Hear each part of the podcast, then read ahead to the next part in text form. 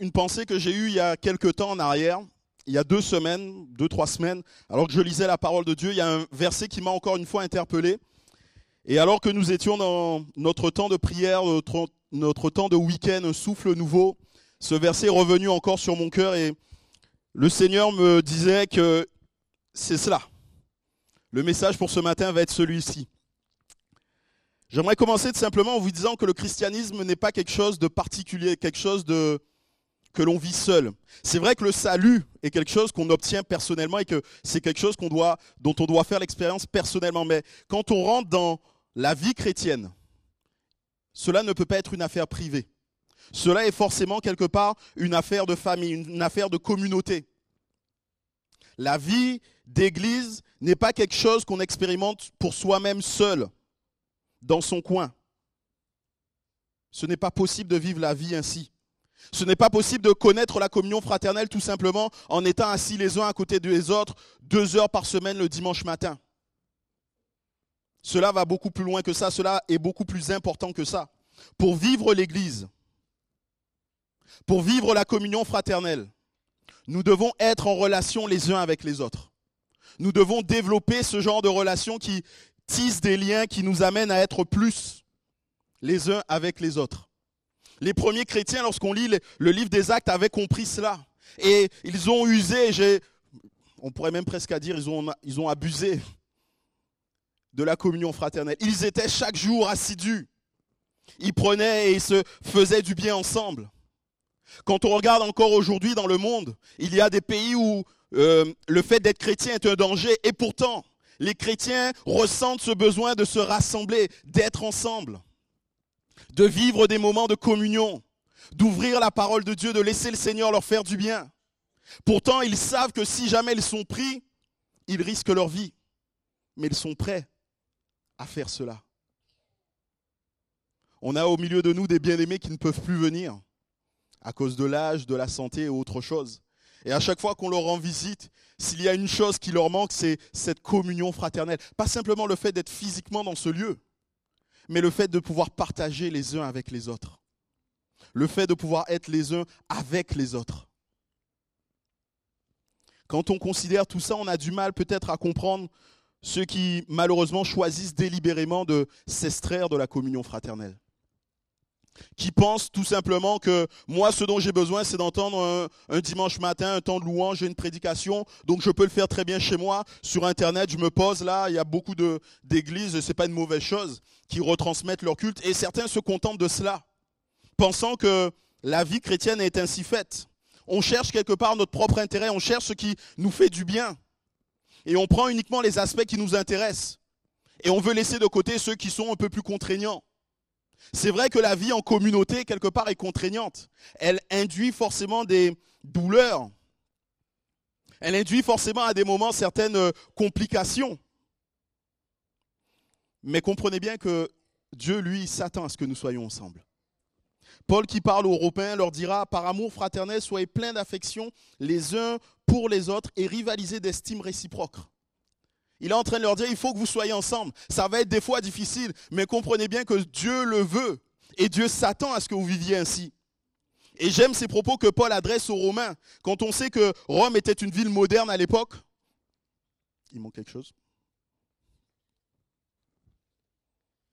Où ça? Bon, C'est pas grave. Tant pis pour lui. C'est pas grave. On appelle la fourrière. Il y a une voiture qui est mal garée. Si c'est l'un d'entre vous, la fourrière sera appelée on ne fait pas, euh, on l'a déjà dit, on a la chance d'avoir le parking. Donc ceux qui sont mal garés, ce sera pour eux. Donc je continue en disant tout simplement que Paul s'attend tout simplement à ce que nous faisions preuve de bonté les uns envers les autres.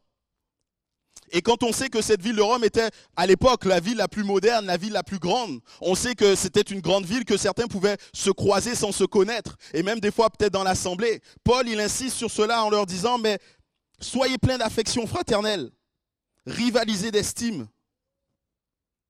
Alors que dans cette ville, peut-être que ce qui était habituel, c'était les intrigues et autres. On était quand même dans la ville qui était au centre du pouvoir. Paul leur dit non. Ce qui doit marquer votre manière d'agir, c'est l'affection fraternelle. Aucun chrétien n'est une île qui pourrait être isolée.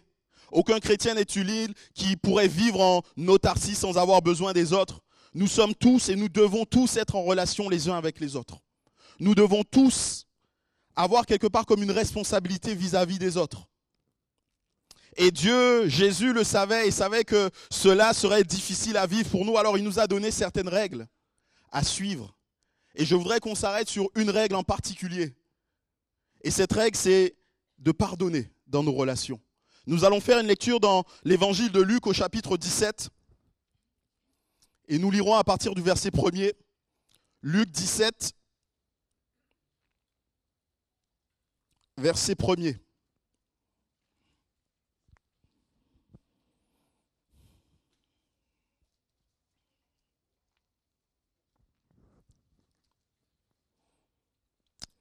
Jésus dit à ses disciples, Il est inévitable qu'il y ait des pièges, mais malheur à celui qui en est responsable.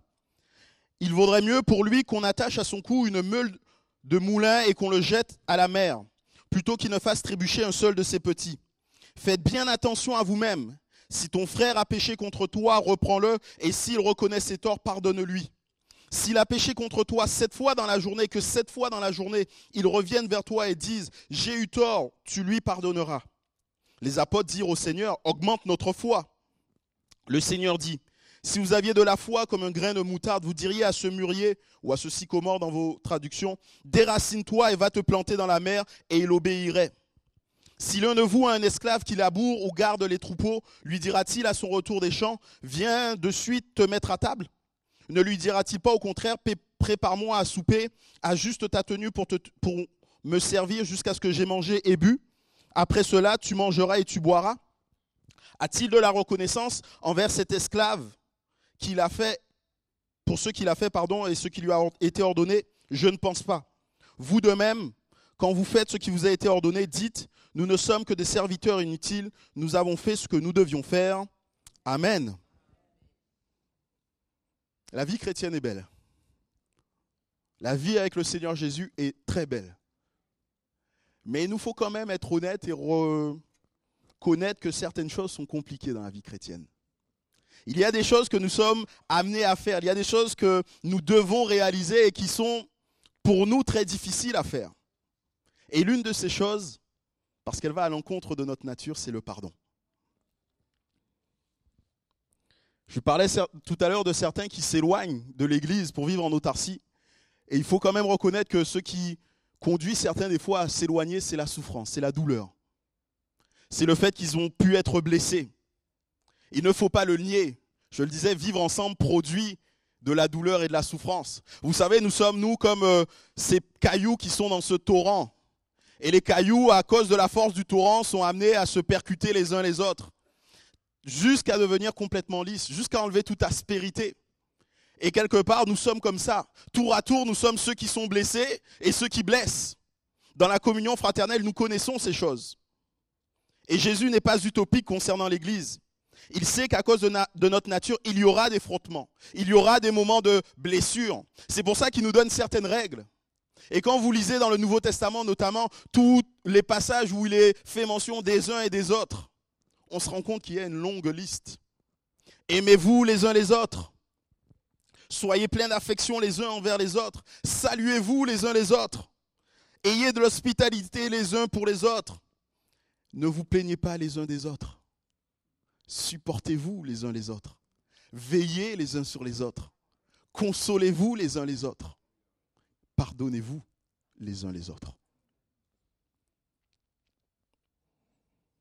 Le Seigneur sait que nous allons avoir avec euh, la vie de communauté, nous allons avoir des moments difficiles, mais le Seigneur est celui qui veut utiliser ces choses pour parfaire quelque part notre caractère. Nous apprendre encore à ressembler davantage au Seigneur.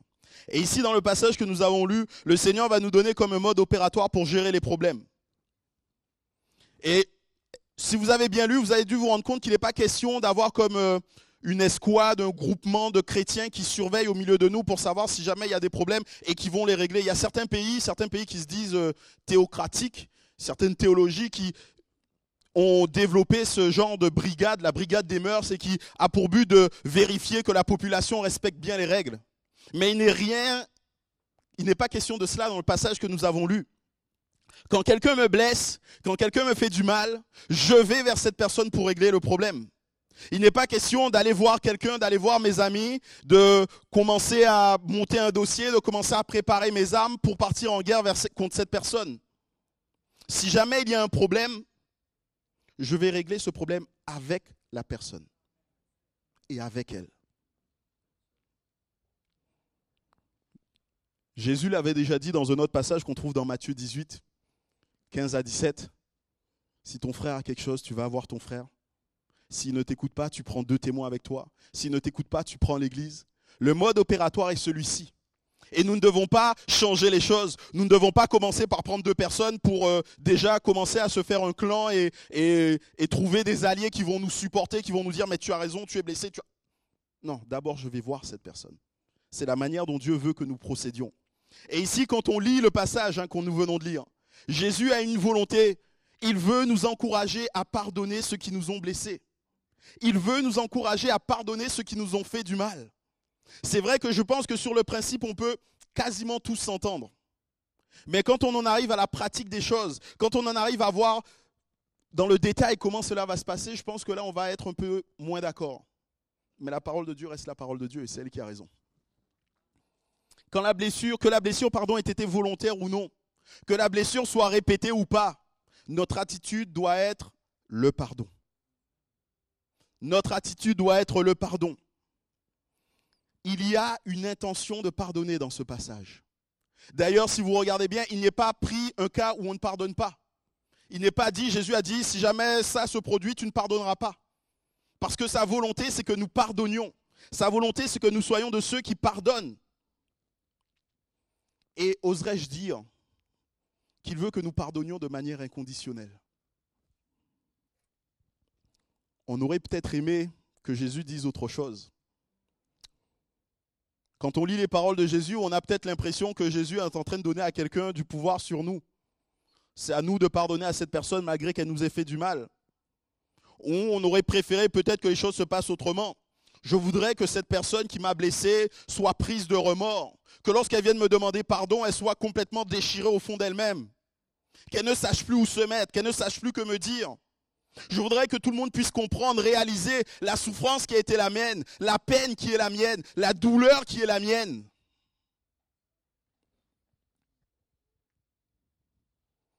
Et alors peut-être j'accorderai mon pardon. Je vais commencer par le faire attendre. C'est bien qu'il attende pour comprendre. Ça va, ça va l'enseigner.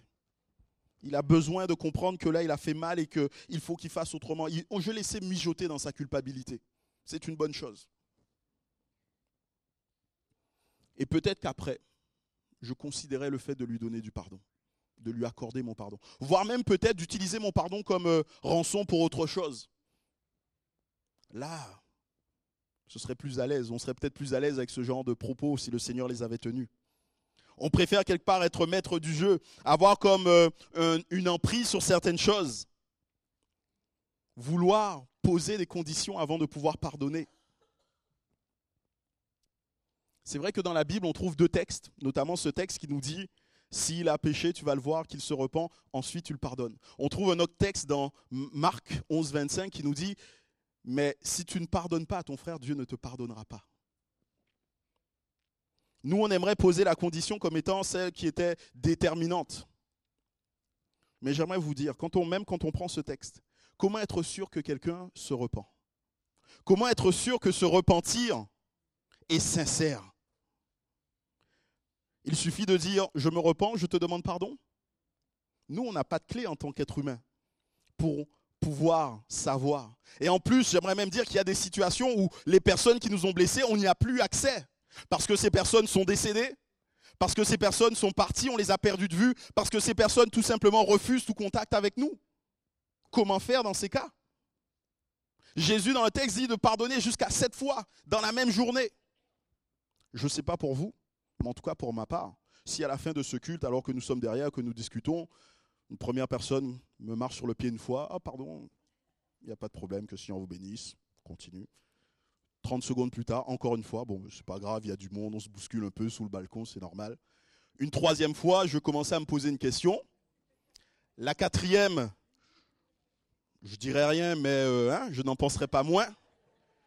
Et dès la cinquième, on ira dehors, on va, régler ce qui a réglé. Non, je plaisante.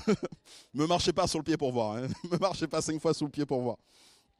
Mais comprenez qu'au bout d'un certain moment, on peut se poser la question de la sincérité du repentir. Et même si le repentir n'est pas sincère, pardonnez. Jusqu'à sept fois dans la journée. Et à Pierre, Jésus dira, mais je ne te dis pas jusqu'à sept fois, mais jusqu'à 77 fois, sept fois. Pardonnez. L'intention de Jésus, la volonté de Dieu pour nous, c'est que nous pardonnions. Comprenons bien que la finalité, c'est le pardon. Ce qui est important, ce n'est pas de recevoir des excuses. Ce qui est important, ce n'est pas que l'autre se repente quelque part. C'est que nous pardonnions. Jésus veut que l'on pardonne. Mais j'aimerais dire que le pardon, ce n'est pas oublier. Le pardon, ce n'est pas dire que la relation va être établie comme si de rien n'était. Mais le pardon, c'est tout simplement le fait d'effacer l'offense qui a été faite, de ne pas la retenir. Il n'y a plus comme de contentieux. Voilà ce qu'est le pardon. Et comprenez, mes bien-aimés, que le, fait de ne pas pardonner a de graves implications dans nos vies. Le fait de ne pas pardonner nous amène à vivre certaines choses que le Seigneur n'aurait pas voulu. Refuser de pardonner à quelqu'un parce qu'il m'aurait fait du mal revient à boire du poison en espérant que ce soit lui qui en ressente les effets. Je retiens le pardon pour que lui se sente mal. Mais ce n'est pas du tout ce qui se produit. Si je bois du poison, c'est moi qui vais en ressentir les effets. Le refus de pardonner a des conséquences. Le fruit de l'esprit en nous commence à disparaître. L'amour laisse place à la colère, à l'indifférence, à la haine. On n'est plus capable de regarder cette personne avec amour, avec bonté.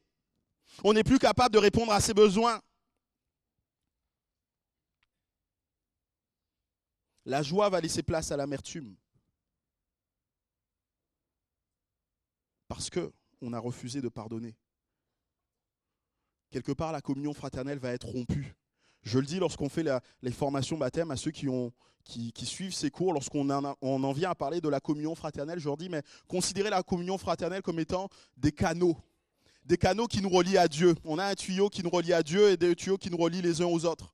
S'il y a un trou dans un de ces tuyaux, il y a quelque chose qui va, on va perdre en fait le flux, on va perdre le liquide, on va perdre quelque chose et au bout d'un moment, il n'y aura plus rien qui va circuler entre nous.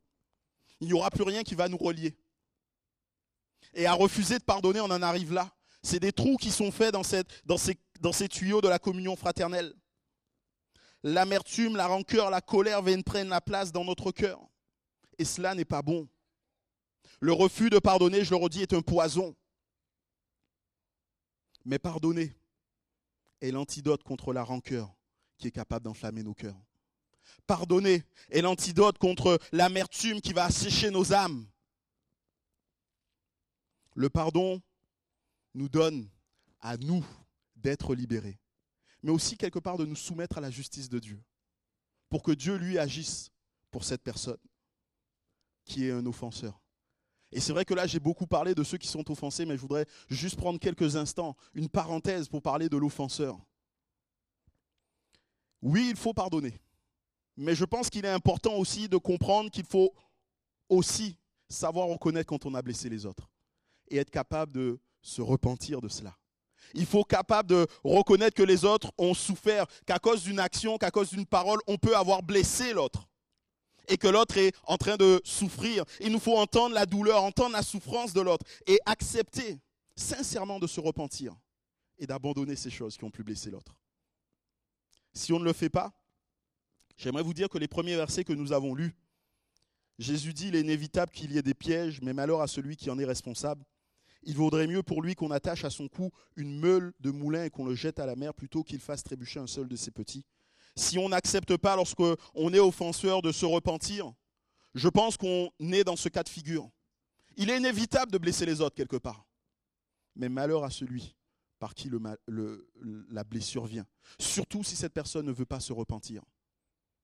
Jésus dit, il vaudrait mieux qu'on lui attache une grosse pierre au cou et qu'on le jette à la mer. Ça, quand, quand j'ai lu ça, ça m'a fait penser aux mafieux. Je me suis dit que le Seigneur est en train de nous dire, mieux vaudrait être que notre compte soit réglé, excusez-moi l'expression, mais mieux vaudrait que notre compte soit réglé par des mafieux plutôt que lui-même vienne à régler cette affaire. Comprenez bien pour nous qui blessons les autres que nous devons accepter de nous repentir pour permettre aux autres aussi de vivre un temps de restauration. Et pour vous qui êtes offensés, je reviens, je referme la parenthèse. Il n'est pas question ici de dire que, ou de nier pour moi le besoin d'être reconnu comme une victime, le besoin que justice soit faite. Il n'est pas question pour moi de taper sur la tête de ceux qui ont eu une blessure, de leur dire mais pardonne, pardonne, pardonne, et tu dois faire ainsi et c'est tout. Non. Je pense que dans certains cas, la blessure est tellement profonde, tellement douloureuse qu'il y a besoin de temps pour guérir. Il y a besoin de temps pour y arriver. Il y a besoin d'un accompagnement, bien sûr, aussi bien spirituel que des fois autre. Et nous sommes disposés avec l'équipe pastorale d'accompagner tous ceux qui seraient dans ce cas de figure. Mais il est nécessaire, et je dirais même il est indispensable, d'être dans cette démarche de pardon. Nécessaire et indispensable d'être dans cette démarche de pardon. Mon intention, c'est de pardonner mon frère. Et une telle démarche ne peut pas se prendre avec l'idée de punir l'autre. On ne peut pas vouloir décider que l'autre sera celui qui va souffrir à cause de notre douleur, à cause de ce que nous avons souffert. Même si des, actes, répréhensibles ont été commis, il faut qu'ils soient punis, j'ai envie de dire, mais il n'appartient jamais à celui qui est offensé de se faire justice. Ce serait prendre la place du Seigneur Jésus. Ce serait prendre la place du juste juge, qui au jour et au moment voulu jugera de toutes choses. Ce que Dieu attend de nous, c'est que nous pardonnions ce que Dieu attend de vous, c'est que vous pardonniez. Et cela n'est pas simple. Je pense que vous en êtes rendu compte dans votre vie de tous les jours, cela n'est pas simple. Et les disciples, quand ils entendent Jésus, ils sont conscients aussi de la difficulté que cela peut occasionner. Et on, on va avoir ces paroles. Les apôtres dirent au Seigneur, mais augmente notre foi. Augmente notre foi. Devant ce que le Seigneur Jésus décrit comme étant le pardon à accorder, les disciples se sentent désemparés. Ils sont conscients que cela n'est pas en eux naturellement. Et bien souvent, lorsque nous croisons certaines personnes et que nous discutons avec elles, il y a des choses qui ressortent, mais je ne peux pas pardonner à un tel pour ce qu'il m'a fait. C'est trop, c'est au-dessus de mes forces. Je suis tellement blessé, je souffre tellement. Comment être capable de lui pardonner? Je ne serais même jamais capable d'oublier.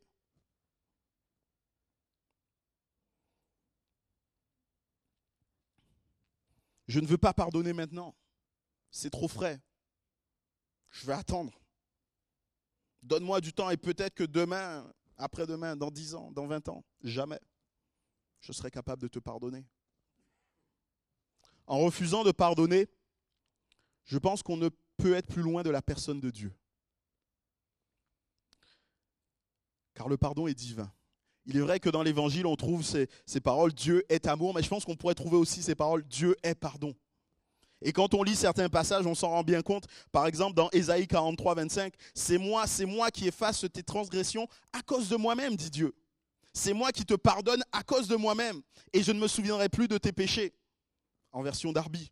Ailleurs, en Romains 5, 20, il nous est dit, mais là où le péché a abondé, la grâce de Dieu a surabondé. Le pardon de Dieu a surabondé là où il y a eu offense, là où il y a eu iniquité. J'ai envie de dire que le Seigneur est pardon. Il nous pardonne aussi souvent que nécessaire. Jésus est mort sur la croix pour chacun de nos péchés, pour les péchés que nous avons déjà faits, mais pour les péchés que nous allons faire encore. Demain, si jamais nous avons besoin encore de demander pardon au Seigneur, il ne va pas remourir sur la croix. Il est mort une fois pour toutes sur la croix pour nos péchés.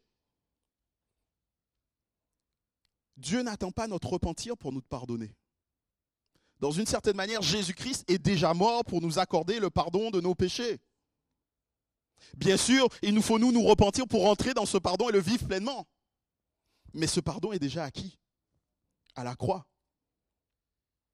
Voilà ce que nous dit Paul. En effet, Dieu était en Christ, il réconciliait le monde avec lui-même. Il ne chargeait pas les hommes de leurs fautes et il a mis en nous le pardon, la parole de réconciliation. Dieu était en Christ réconciliant le monde, pardonnant le monde avec lui-même. C'est quelque chose qui a déjà été produit. Nous avons déjà acquis ce pardon. Jésus lui-même, lorsqu'il est sur cette terre, il est capable de pardonner à ceux qui sont en train de lui faire du mal au moment le plus difficile, le plus douloureux de sa vie. Père, pardonne-leur, car ils ne savent ce qu'ils font. Et vous me direz, oui, mais c'est le Seigneur Jésus, vous avez raison. C'est le modèle parfait, on tend vers ce modèle. On ne sera comme ce modèle que lorsqu'on sera au ciel. Mais nous avons quand même l'exemple d'Étienne, qui, alors qu'il était lapidé, est capable de dire, mais Seigneur, pardonne-leur ce péché. Pardonne-leur ce péché. Les disciples ont donc quelque part raison de lier le pardon avec la foi, de lier le pardon avec la vie chrétienne. Le pardon est intrinsèque à Dieu. Crier à Dieu pour être capable de pardonner est une bonne attitude. Crier à Dieu pour être capable de pardonner est la seule attitude qui vaille. Et j'aurais envie de dire que plus l'offense est grande, plus l'offense est profonde, plus la plaie est douloureuse, plus on souffre, plus il nous faut crier au Seigneur. Plus il vous faudra crier au Seigneur pour pouvoir pardonner réellement et vivre le pardon. Le pardon n'est pas naturel, ce n'est pas à notre portée. Et c'est pour ça que les disciples vont demander plus de foi. Ils vont dire, mais Seigneur, augmente notre foi que nous soyons capables de pardonner. Mais Jésus va leur faire comprendre que l'important n'est pas la quantité de foi quelque part, mais la source de cette foi. Où cette foi est-elle placée? Et là, Jésus va prendre un exemple qui peut paraître complètement décalé avec la situation. Mais en fait, cet exemple est tellement profond, vrai, actuel et édifiant. Jésus va dire, si tu dis à ce sycomore de se déplacer, de se jeter dans la mer, il obéira. Les sycomores étaient des arbres qui étaient assez impressionnants dans, le, dans, ce, dans cette région du monde, du Moyen-Orient, où il n'y a pas beaucoup d'eau. C'était des arbres qui pouvaient être très grands, ils pouvaient atteindre jusqu'à 20 mètres, ils pouvaient avoir un diamètre assez impressionnant. Et ces arbres, en fait, pour pouvoir avoir cette stature et cette longévité, parce qu'ils pouvaient vivre aussi très longtemps, jusqu'à 600 ans, c'est parce qu'ils avaient des racines très profondes et très solides. Lorsqu'on est blessé, il est normal que l'on ressente quelque chose. Sur le coup, les sentiments qu'on ressent peuvent euh, être violents. La colère, le désarroi, l'incompréhension, l'injustice, ainsi de suite. Être blessé par quelqu'un produit forcément quelque chose en nous. Mais si on ne fait pas ce qui est nécessaire, ces sentiments de surface vont laisser place à quelque chose de plus profond, vont laisser place à de profondes racines solides de rancœur, d'amertume, de colère, de haine, qui vont alimenter notre arbre de refus de pardonner. Et dans nos cœurs vont se trouver comme un arbre imposant, un sycomore, avec des racines bien plantées, bien profondes, qui nous est impossible de déraciner. Lorsque vous regardez à cet arbre, vous dites, mais je ne peux rien y faire. Je suis là devant cet arbre et la seule solution pour moi, c'est de refuser de pardonner.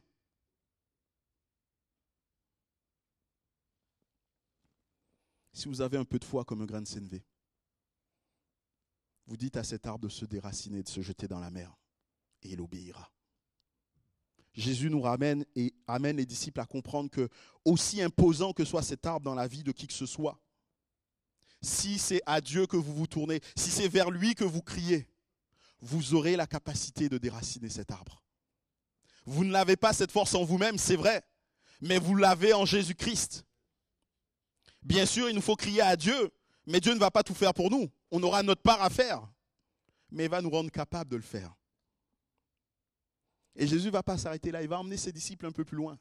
Et il va comme nous parler encore de la dépendance qu'on doit avoir avec lui et va avoir cette parabole du serviteur inutile.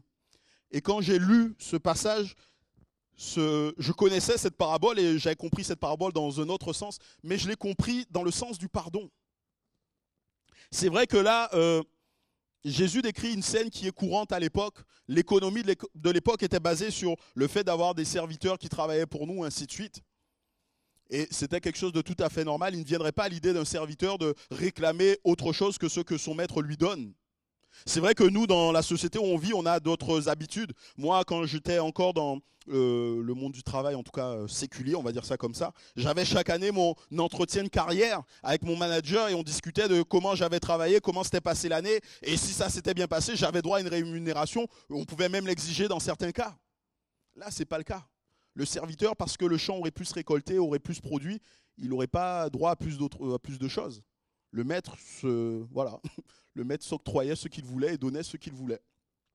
Et la moralité de cette histoire, c'est le passage à la fin, c'est quand un serviteur accomplit sa tâche et il qu'il ne cherche pas pardon de louange, il a fait tout simplement ce qui était normal. Et pour en revenir au pardon, quand on réalise comment le pardon est quelque chose de grand, de difficile, d'impossible même pour l'homme. Et qu'on arrive des fois à pardonner. Ah, on voudrait des fois que les trompettes sonnent à ce moment-là. Que tout le monde sache, que tout le monde soit conscient de ce qui s'est passé. On voudrait quelque part comme être euh, loué pour notre mérite, d'avoir été capable de passer au-delà de cette blessure et de pardonner à l'autre. On voudrait des fois comme être euh, remercié pour avoir eu cette attitude, récompensé, pour avoir accepté de pardonner ici-bas, malgré la blessure que nous avions. Mais ce passage nous dit, nous sommes des serviteurs inutiles. Nous n'avons fait que ce que Dieu nous demandait. N'oublions pas qui est Dieu. N'oublions pas qui nous sommes. Dieu est le Dieu du pardon. Et nous sommes appelés à être tout simplement à son, image. Dieu nous a dit, mais si vous pardonnez aux hommes, votre Père, si ne vous pardonnez pas pardon aux hommes, votre Père ne vous pardonnera pas non plus vos fautes. Pourquoi? Parce que Dieu est celui qui pardonne. Et lorsque nous pardonnons, nous faisons simplement ce que Dieu nous demande de faire. Nous n'avons pas besoin d'être loués pour cela. Nous n'avons pas besoin d'avoir une récompense pour ça particulière. Nous n'avons fait que ce que Dieu nous demandait. Je demanderai aux musiciens de revenir alors que nous allons terminer. Si vous êtes dans une situation d'accorder votre pardon, c'est que vous avez été blessé quelque part. C'est que vous avez été victime. Et je le redis, loin de moi l'idée d'oublier cela et de faire poser sur vos épaules comme un poids qui n'aurait pas ou qui ne doit pas être. Je suis conscient que vous n'êtes pas coupable, que vous n'êtes pas responsable. Mais de votre attitude va dépendre la manière dont vous avez passé ces moments. Vous pouvez choisir de rester sur votre position. Vous pouvez choisir de garder ce que vous-même vous avez voulu, de refuser de pardonner. Mais j'aimerais vous dire, je vous le redis, c'est à vous-même premièrement que vous faites du mal. Et vous désobéissez à ce que Dieu vous demande. Retenir le pardon est un poison pour celui qui le retient. Retenir le pardon est nocif pour celui même qui vit cette chose. Cela ne fera aucun mal à notre. Ce n'est pas parce que vous refusez de pardonner à quelqu'un que cette personne va être plus coupable ou va se sentir plus mal. Non, c'est vous, dans votre cœur, dans votre âme, qui allez mal vivre les choses. J'ai envie de dire, cela va vous pourrir la vie, littéralement. Vous allez être dévoré par tout ce qui est de la rancœur, de l'amertume, de la colère. J'ai lu il y a quelque temps un témoignage d'un homme qui a vécu la Shoah, l'Holocauste des Juifs, vous savez. Et cet homme, après des années, alors qu'il a été libéré de ce camp, il est capable de, il a été capable d'avoir sa vie, d'avoir des enfants, d'avoir, voilà, de vivre. Et cet homme, il dit, à la fin de sa vie, alors qu'on est en train de lui parler, mon cœur est si amer que si quelqu'un l'ouvrait et léchait mon cœur, il mourrait de poison. Parce qu'il avait gardé une amertume au fond de lui. Il y avait eu ce refus de pardonner. Et ça avait complètement pourri son cœur, détruit sa vie. À quoi ressemble votre cœur ce matin? Dans quel état êtes-vous ce matin? Vous pouvez choisir aussi la voie du Seigneur. La voie du Seigneur n'est pas plus simple. Hein. La voie du Seigneur n'est pas plus simple. Mais il nous a déjà donné l'antidote au poison qui nous a été inoculé. Et cet antidote, c'est le pardon. Vous avez la possibilité d'empêcher à la rancœur, à la haine, au mépris, à la colère d'infiltrer le sol de votre cœur et, et d'y déposer de puissantes racines qui vont donner un grand arbre un jour. Vous avez cette possibilité en choisissant de pardonner conscient, je suis conscient que certaines choses sont lourdes, sont pénibles, sont difficiles. Mais pardonner, c'est accepter que ces choses ne soient plus en contrôle dans ma vie. Pardonner, c'est accepter de passer à autre chose. Je ne vais pas rester buté sur cette chose. Cet homme dont je vous parlais, cet homme qui a connu l'Holocauste, sa vie, c'est comme arrêté à un moment donné. C'est vrai que biologiquement, les choses ont continué. Mais tout le ramène à ce temps qu'il a vécu, ce temps désastreux. Et il y a un autre exemple que j'aimerais vous donner, celui de Corrie ten Boom. Vous avez peut-être entendu parler de cette femme qui elle aussi a connu les camps de concentration. Parce qu'elle a été de ces personnes, alors qu'étant chrétienne, elle avait caché des juifs, elle a été dénoncée, donc elle a été emmenée dans un camp de concentration à Ravensbrück, si je ne me trompe pas. Et alors qu'elle est dans ce camp, bien sûr, elle a connu toutes les atrocités possibles. Et deux ou trois ans après qu'elle soit sortie de ce camp, elle est dans une église où elle rend témoignage de sa vie, de ce qu'elle a pu connaître et de la manière dont Dieu a commencé cette œuvre de pardon en elle. Et elle dit qu'à la fin de la réunion, tout le monde s'en va. Et il y a une personne qui va à contre-courant, qui remonte l'allée pour venir jusqu'à elle. Et quand elle voit cette personne, elle la reconnaît. Elle reconnaît le garde qui l'avait accueilli alors qu'elle était qu'elle arrivait dans ce camp, alors qu'elle a dû perdre toutes ses affaires, alors qu'elle a dû se dévêtir devant lui, ce garde qui se moquait, ce garde qui l'humiliait. Elle reconnaît qu'il est en train d'avancer. Et ce garde arrive jusqu'à elle et dit, voilà, je vous ai entendu parler de Ravensbrück. Moi, j'ai été là-bas, j'étais gardien là-bas, je ne sais pas si je vous ai croisé, mais j'ai dû vous faire du mal. Et je vous demande pardon. Et là, cet homme lui tend la main. Que va-t-elle faire? Elle avait cette possibilité de saisir cette main ou de ne pas le faire. Si elle était restée sur une attitude de se dire je ne veux pas pardonner tant que l'autre ne m'a pas demandé pardon, elle ne serait pas prête à ce moment-là de lui pardonner. Parce que la douleur serait encore vive, la douleur serait encore tenace dans son cœur.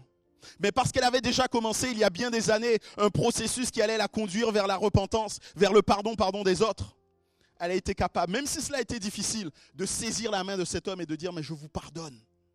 Et elle a dit qu'elle a vécu encore la grâce du Seigneur qui l'a bénie. Voit-on la différence entre cette femme et cet homme qui lui aussi a connu l'Holocauste, qui lui n'est plus capable de connaître les choses? Comprenez bien que ce que Dieu attend de vous, c'est que vous pardonniez. Et le pardon ne vous donnera pas de récompense supplémentaire. Le pardon ne vous donnera pas quelque chose de plus. Je ne suis pas en train de vous dire pardonnez et vous aurez tout. Non. Nous sommes des serviteurs inutiles. Nous ne faisons que ce que Dieu nous demande. Nous allons baisser la tête et je voudrais vraiment prendre ce temps pour interpeller encore quelqu'un, peut-être vous donner la possibilité de prendre une décision de pardonner parce que vous en avez besoin. Parce que le Seigneur vous attend là, dans le fait que vous pardonniez. Seigneur, je veux te prier pour tous mes bien-aimés, pour ceux qui sont présents. Tu vois, ceux qui sont concernés par cela, Seigneur. Ceux qui ont sur le cœur ce besoin de pardonner, qui ont été offensés, mais qui restent sur leur offense, qui choisissent de ne pas pardonner, qui choisissent de ne pas, se libérer, mais qui restent comme prisonniers d'eux-mêmes, Seigneur. Je te demandais de permettre et de donner à mes bien-aimés de vivre cette libération que le pardon accorde, Seigneur. Par ta grâce de vivre ce que toi seul es capable de communiquer. Par ta grâce de vivre ce que toi seul es capable de nous donner. Parce que tu as placé en nous la capacité. Tu as placé en nous la foi, Seigneur, pour déraciner les montagnes, pour déraciner les arbres qui seraient là dans nos cœurs.